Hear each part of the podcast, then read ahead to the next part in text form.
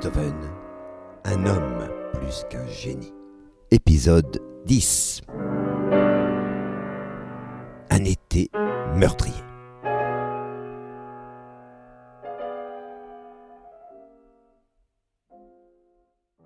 C'est une situation complètement inédite qui se présente en cet été 1819.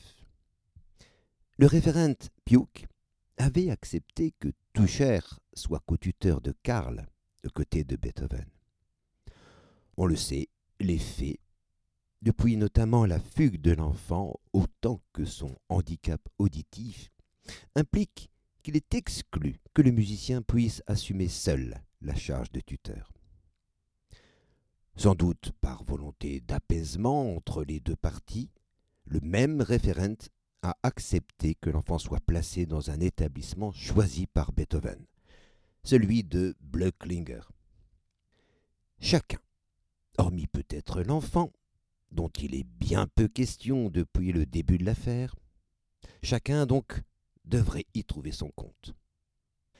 Mais voilà que, début juillet, Tucher démissionne, et cette démission va avoir un effet immédiat étonnant.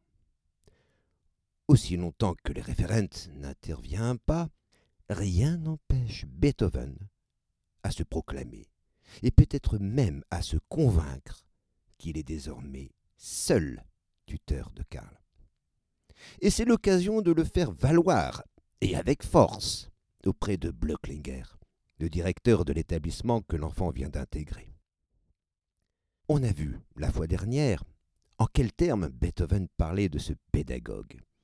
Me rendre chez lui me dégoûte, car je ne puis tolérer ces abominables compromis avec la dite personne, Johanna, et me refuse même à discuter et réfuter les calomnies de cette dernière sur mon compte. Durant tout l'été 1819, ce seront des lettres de cet acabit que Blöcklinger recevra de sa part. Je cite quelques exemples particulièrement marquants de la première lettre qu'il reçoit pour commencer. Je cite 6 juin, la lettre que vous m'avez écrite, comme si j'étais un écolier, et par laquelle vous donnez la preuve de votre ignorance de la nature humaine. Des gens de toute espèce, et pourrais-je dire main personnages des plus éminents, me témoignent leur estime et leur affection. Au lieu de prétendre éduquer des hommes comme moi, remplissez votre tâche de professeur et faites sentir plus fermement à mon neveu quels sont ses devoirs et ses obligations envers moi, qui suis resté dans l'attente d'une lettre de lui pendant les cinq dernières semaines. En surplus de ces mots peu avenants, la menace. La mère ne doit plus voir Karl.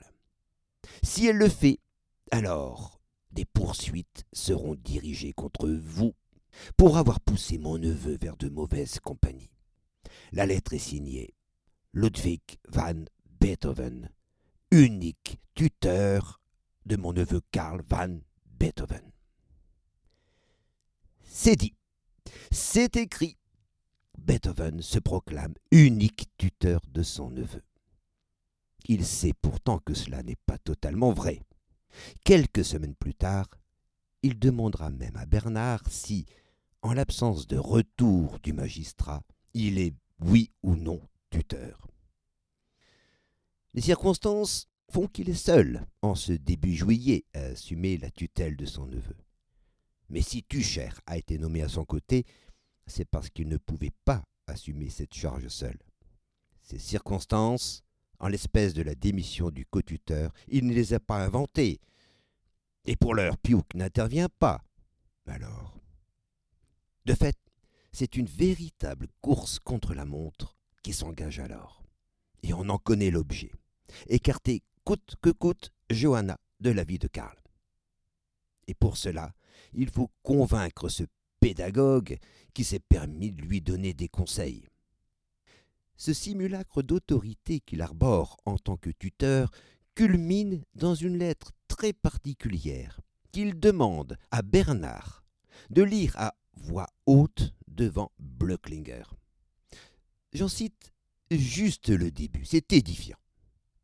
Je cite donc.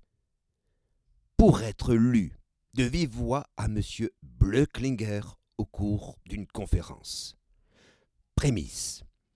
Le garçon a été placé dans une institution afin de n'avoir aucun rapport avec sa mère ou d'en avoir le moins possible. Quelle a été la suite? Les Landrechte ont émis à ce propos une ordonnance significative. Et récemment, M. von Blöcklinger a été avisé par la haute autorité des tutelles, par l'entremise du référent, de ne plus recevoir la mère. Comment cet ordre a-t-il été exécuté? Eh bien, M. Blöcklinger lui-même a dit à Oliva qu'elle avait ses entrées libres chez lui, que je n'étais nullement le tuteur, et patati et patata. De plus, il a été prouvé que la mère a été admise durant tout ce temps-là, etc. Et la lettre, ou la conférence plutôt, se termine sans surprise par un rappel. La mère, conformément à la haute autorité des tutelles, ne doit être reçue sous aucun prétexte.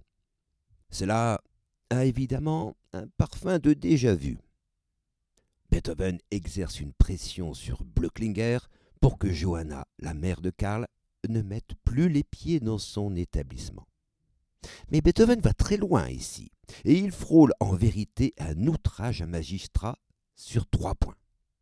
Il ne peut d'une part se réclamer du titre de tuteur exclusif de son neveu. Il modifie d'autre part complètement les directives du référent qui, à aucun moment, n'a ordonné l'interdiction des visites de Johanna à son fils. La référence au Landrecht, enfin, livre un démenti à l'endroit de l'autorité du Stadt, magistrat, dont Piuk le référent est le représentant. Celui-ci n'a pas encore connaissance des faits ni des propos de Beethoven. Attendons de voir comment il réagira quand Johanna ira se plaindre des interdictions qui viennent de son beau-frère, qui se croit au-dessus de la loi? Le temps viendra. En tout cas, de cette autorité d'apparat, Beethoven fait entendre ses ordres. Et il est sans nul doute convaincu que c'est pour le bien de l'enfant. Quoique, je m'arrête sur un point qui fait l'objet d'une répétition dans ses lettres durant cet été 1819. Il s'agit d'une plainte très précise. Karl, son neveu, ne lui écrit pas, en tout cas pas aussi souvent qu'il l'attend. Dès la première lettre à Blöcklinger, il commandait au pédagogue de rappeler à son neveu quels sont ses devoirs vis-à-vis de son oncle et tuteur, qui est resté dans l'attente d'une lettre de sa part depuis cinq semaines. Quelques jours plus tôt, il écrivait déjà à Bernard ceci. Karl n'a pas encore écrit un seul mot. Est-ce qu'un fils placé dans une institution peut impunément se conduire à l'égard de son père comme il le fait? Que Dieu lui vienne en aide. Vous ne sauriez croire à quel point j'en souffre. Quel manque de sensibilité et quelle ingratitude chez ce petit vaurien. Si vous allez là-bas, Demandez donc à voir Karl et tâchez de savoir ce qu'il peut bien avoir à me reprocher, ce garçon complètement dévoyé. Karl est entré dans l'établissement de Blöcklinger depuis cinq semaines. C'est trop long.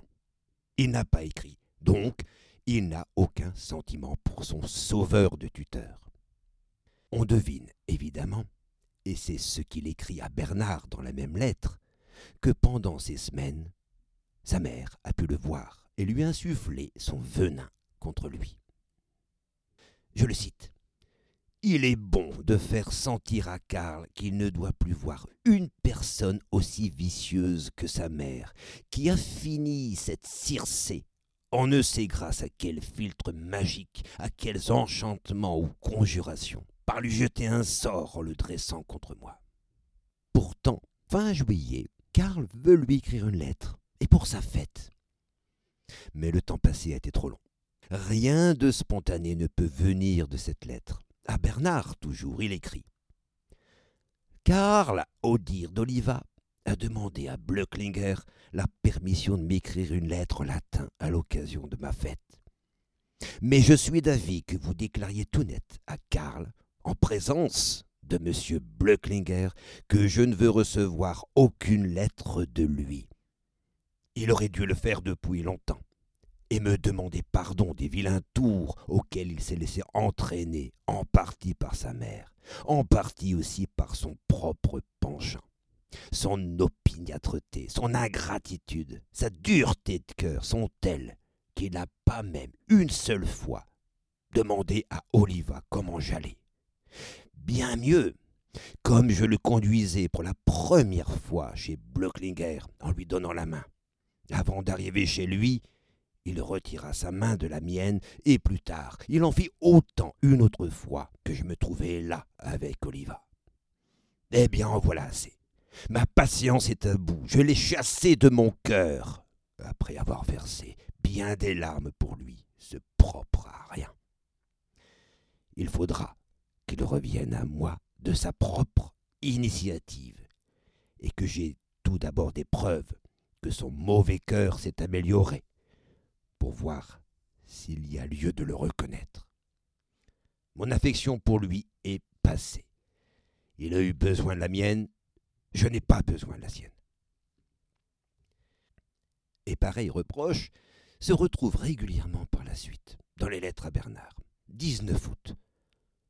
Une lettre de Karl arrive à l'instant et elle repart aussitôt. Il n'y a pas un brin de cœur là-dedans. Il n'exprime même pas le désir de me voir ou de me parler. Ah, mais il ne me verra plus aussi longtemps que je vivrai, ce monstre. Karl doit cesser de m'écrire. Je l'ai répudié pour toujours. Je me bornerai à fournir l'argent. Quelques jours plus tard, vous pouvez traiter Karl comme il vous plaira. Vous pouvez même lui permettre d'écrire. Mais n'en dites rien. Sa lettre renfermera, comme d'habitude, les mêmes dissimulations hypocrites avec les mêmes expressions figées de gratitude. Il appartient, c'est déjà trop évident, à la race de vipères de cette mère bestiale. Ma confiance en lui est morte. Après tout, Blöcklinger peut même laisser Karl quitter la maison.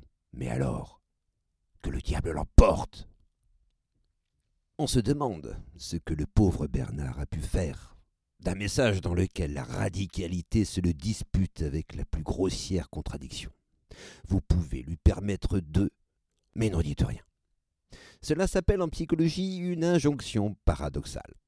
Que l'enfant réponde ou ne réponde pas aboutit au même reproche. Il est sommé de répondre à un impossible. Reste toutefois à comprendre pourquoi Beethoven lui inflige tout cela avec une incontestable violence psychologique inédite jusqu'alors, en tout cas à l'endroit de son neveu, mais aussi pourquoi à cette période précise de l'été 1819.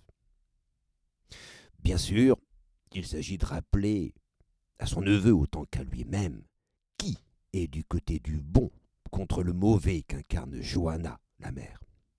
Cela est sans aucun doute juste, mais n'explique pas la teneur proprement paradoxale de ce qu'il assène à son neveu. Et ce paradoxe en rappelle un, beaucoup plus profond, celle du titre de père, qu'il escompte voir reconnu de la part de Karl.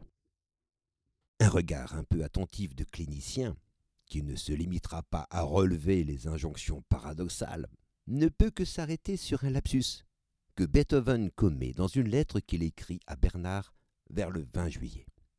Je cite Dans la lettre de Karl à Karl, il y a la somme du mois de pension pour Blöcklinger. Il écrit de Karl à Karl au lieu de de moi à Karl. Le moi s'absente en faveur d'une identification au prénom Karl. Et, nonobstant l'initiale du prénom, on devine de quel Karl il peut s'agir ici. Il s'agit de son frère mort, Karl, qui est le père de Karl, son neveu. Rarement on aura trouvé expression plus nette de ce titre de père qui fait l'objet d'une revendication, supportée par des mobiles inconscients auxquels objecte la plus élémentaire réalité. Car celle-ci ne cesse de le rappeler. Le père s'appelle Karl. Et l'insistance à se voir considéré comme tuteur exclusif n'est peut-être pas sans rappeler une telle revendication qui se joue de la réalité. Beethoven l'écrivait on ne peut plus clairement dans une lettre à Bernard de début juillet. Est-ce qu'un fils placé dans une institution peut impunément se conduire à l'égard de son père comme il le fait? Encore, et toujours ce fantasme de paternité qui se rappelle. Mais pourquoi prend-il un atour si violent dans la revendication en cette période d'été 1819 La réponse, je crois, se trouve dans la lettre que j'ai évoquée plus haut, où il est question du désir de Karl de lui écrire à l'occasion de sa fête. Il faut savoir qu'à cette époque, la fête patronymique avait beaucoup plus d'importance que la date anniversaire de sa naissance. La Saint-Louis, qui inclut les prénoms qui en dérivent, Ludovic par exemple, donc Ludwig, est fêtée le 25 août. La reconnaissance au nom d'une paternité s'atteste de ce lapsus que nous venons de voir. Elle trouve de surcroît une date où le prénom, en lieu et place d'un de Karl à Karl, se doit de magnifier un Ludwig au nom du père. Bref, il exige de son neveu l'impossible, celui d'être pris pour le père qu'il n'est pas. On comprend un peu mieux de là pourquoi les attentes qu'il a à son endroit prennent un ton si violent. Car Beethoven n'est pas sans savoir qu'il ne l'est pas. Tout dépendra donc de la reconnaissance par son neveu de ce titre de père. Le problème se posera à l'identique un an plus tard, au mois d'août 1820. Karl commet en effet une lourde erreur en oubliant d'envoyer ses vœux pour la fête de son oncle. Expérience de l'année précédente oblige, l'entourage essaie vite de disculper l'enfant. Il a des examens à cette période, écrit Oliva sur un cahier de conversation. Blöcklinger se reconnaît plus coupable que Karl, qu'elle aurait dû le lui rappeler. Rien n'y fera. Beethoven décide de laisser son neveu sans nouvelles de sa part, convaincu qu'une telle attitude amènera Karl à réfléchir sur la gravité de son oubli. Il est trop tôt pour s'arrêter sur ce point, mais je dois signaler qu'une telle insistance sur le prénom Ludwig à travers la célébration de sa fête patronymique, n'a pas pour seule signification de se substituer au prénom de son frère mort, Karl. Car de Ludwig, il y en a d'autres, notamment son grand-père, Ludwig l'Ancien, dont j'ai déjà parlé, que nous retrouverons plus loin. Durant ce terrible été 1819, la verve créatrice de Beethoven revient peu à peu il poursuit la composition du credo de sa Missa Solemnis, qui lui coûtera encore beaucoup d'énergie pendant des mois, mais aussi quelques variations sur un thème qu'un éditeur qu'il connaît bien, Anton Diabelli, soumis aux musiciens de Vienne. La plupart en composeront une ou deux. Beethoven, lui, en créera 33. Je vous propose d'écouter outre le thème proposé par Diabelli, les variations 3 à 5 qui ont justement été composées durant cet été 1819.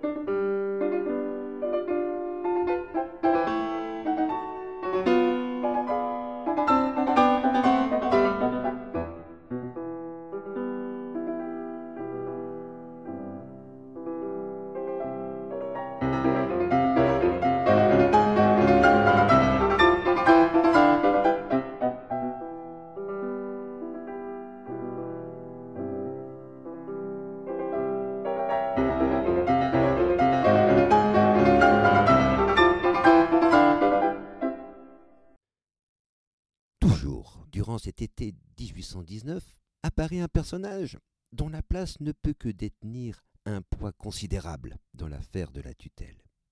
Il s'agit de son frère.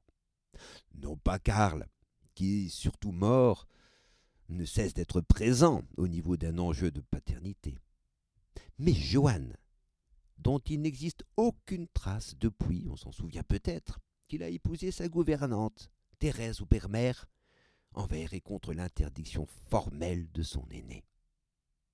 Je rappelle, parce que cela a toute son importance ici, cette Thérèse, que Beethoven surnommait souvent la grosse patapouf, on ne saurait être trop galant, était déjà mère d'une petite fille, Amalia, issue d'une union antérieure. Le voilà donc qui réapparaît. Indirectement tout d'abord. Début juillet, Johann manifeste simplement le désir de rendre visite à celui qui est tout autant son neveu, Karl, au pensionnat de Blöcklinger. La réponse de Beethoven, informé de cette initiative, est on ne peut plus claire. Je cite Sous aucun prétexte, mon frère ne saurait être admis, car il ne ferait que parler de toutes ces choses dont Karl pourrait jouir avec lui, cette sorte de discours dégoûtant qui met toujours Karl sur le mauvais chemin. Mais de quoi parle-t-il? Apparemment, du souhait de son frère que Karl devienne comme lui, apothicaire. Convenons que les mots qu'emploie Beethoven sont particulièrement forts pour un avenir professionnel. Mais le dégoûtant, qui renvoie au discours que Johann pourrait tenir auprès de Karl, se comprend un peu mieux quand on consulte la suite de la lettre. Il y est évidemment question, encore une fois, de Johanna, cette Circé qui a ensorcelé l'enfant. Fallait-il que ce frère ait pour prénom le masculin de Johanna? C'est un hasard, mais qui va toutefois prendre toute son importance par la suite. La lettre se termine en effet par une absence de signature. Le nom de Beethoven, ni même son prénom, ne figure pas. Il est écrit simplement Vôtre, sans rien à sa suite. Cela est très rare dans sa correspondance et marque nettement un refus de se nommer à l'adresse de son frère, comme si ce nom ne lui revenait pas. C'est ce que confirment deux autres lettres, du 20 juillet et une autre fin du même mois, toujours à Bernard, dans laquelle Johann et Johanna sont explicitement réunis contre lui. Je cite Karl est devenu un trop grand vaurien, et la compagnie de sa mère ou de mon pseudo-frère est celle qui lui conviendrait le mieux monsieur mon frère, et de connivence avec eux. Eux, c'est la mère, Johanna bien sûr, mais aussi le référent, Piuk, du Stat Magistrat. Devant Beethoven se présente donc un trio infernal, composé de Johanna, bien sûr, son ennemi mortel, de Johann, son frère, qui a le même statut d'oncle vis-à-vis de Karl, et pourrait ainsi prétendre au titre de tuteur, et aussi le référent, Piuk, dont le défaut principal est d'incarner la remise en question de ses origines telles qu'elle s'est présentée lorsque les juges du Landrecht ont découvert qu'il n'avait pas de sang noble. On pourrait croire qu'il s'agit une nouvelle fois d'un excès interprétatif de sa part. Il en est, il est vrai, coutumier, comme on a pu le voir maintes fois. Pourtant, pour une fois, la réalité va rejoindre ses convictions. Le 2 août, il informe en effet Bernard que le magistrat, c'est-à-dire le référent Piuk, a demandé à la mère de Karl qui elle voudrait avoir pour tuteur pour ce dernier. À quoi elle a immédiatement proposé le nom de Johann, son autre beau-frère. Johann tuteur. Lui, le vulgaire épicier de médicaments et de pommades, lui qui a accepté de jouer le rôle de père auprès d'une bâtarde dont on ne connaît même pas le nom du vrai père. Il est l'oncle de Karl, comme lui, mais il a sali le nom de la famille, le nom des Beethoven. Donc évidemment, il n'en sera pas question. Et en plus, avec cette garce de Johanna qui couche avec plein d'hommes inconnus, C'est une plaisanterie, Herpiouk. On ne sait pas en quel terme il a manifesté son refus, mais on en devine aisément la violence. Le référent accède à son opposition. Johann ne sera pas tuteur de Karl. C'est une concession de sa part, mais une mauvaise, une très mauvaise surprise attend Beethoven quelques semaines plus tard. Car le 17 septembre, la décision finale du magistrat arrive enfin. Elle est radicale. L'enquête a en effet révélé que l'enfant a été renvoyé d'un établissement scolaire à un autre comme une balle. En quoi Il est décidé que Tucher est officiellement relevé de sa charge de tuteur comme il en avait formulé la demande le 5 juillet dernier. De plus, la tutelle ne sera plus confiée à Ludwig van Beethoven, car la mère, Johanna van Beethoven, est désormais reconnue comme tutrice légale, et elle sera assistée d'un homme capable et honnête qui sera co-tuteur. Cet homme s'appelle Léopold Nussbuck, un séquestre municipal. Oui, Beethoven a donc perdu la tutelle de Karl qu'il assumait depuis début 1816 et dont il s'arrogeait encore le titre après la démission de Tucher. Est-ce la fin de l'affaire? Ce serait oublier que pour lui, à travers la tutelle, c'est un monument à son nom qu'il veut dresser. La loi a peut-être parlé, mais lui reste à sauver ce nom qui a été bafoué depuis que les juges du Landrecht ont découvert son absence d'ascendance nobiliaire. À ce titre, avant tout, on devine donc que le combat est loin, très loin d'être terminé. Música